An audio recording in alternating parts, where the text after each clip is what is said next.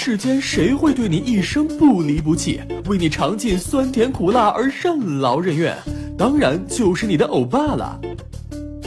哦不不，其实是你最亲近的牙齿，思密达。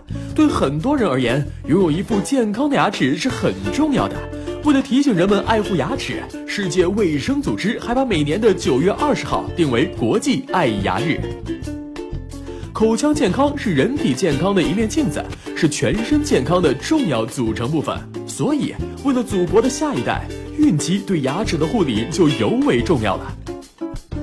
首先要养成早晚刷牙的好习惯，尤其是睡觉前更要认真刷牙。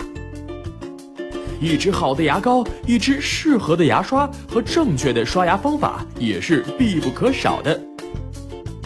使用刷头较小、刷毛顶端圆润的软毛牙刷，可以减轻对牙龈的刺激，防止牙龈出血。选用含氟的牙膏刷牙，可以有效预防龋齿。我们来计算一下，假设按七十年来计算，每天早晚共刷牙两次，一年三百六十五天，那么人一生大约要刷五万多次牙。所以。选用好的牙膏牙刷，就是爱护你的牙齿小天使。饭后要漱口，最好每次吃完东西都能漱口，而且不少于二十下。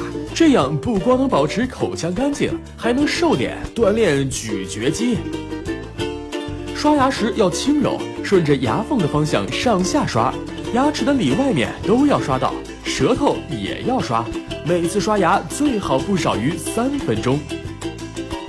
每天用牙线清洁齿缝和牙龈间的牙菌斑一次，因为细菌要二十四小时才能从牙斑转变为齿垢，但是牙签要少用哦。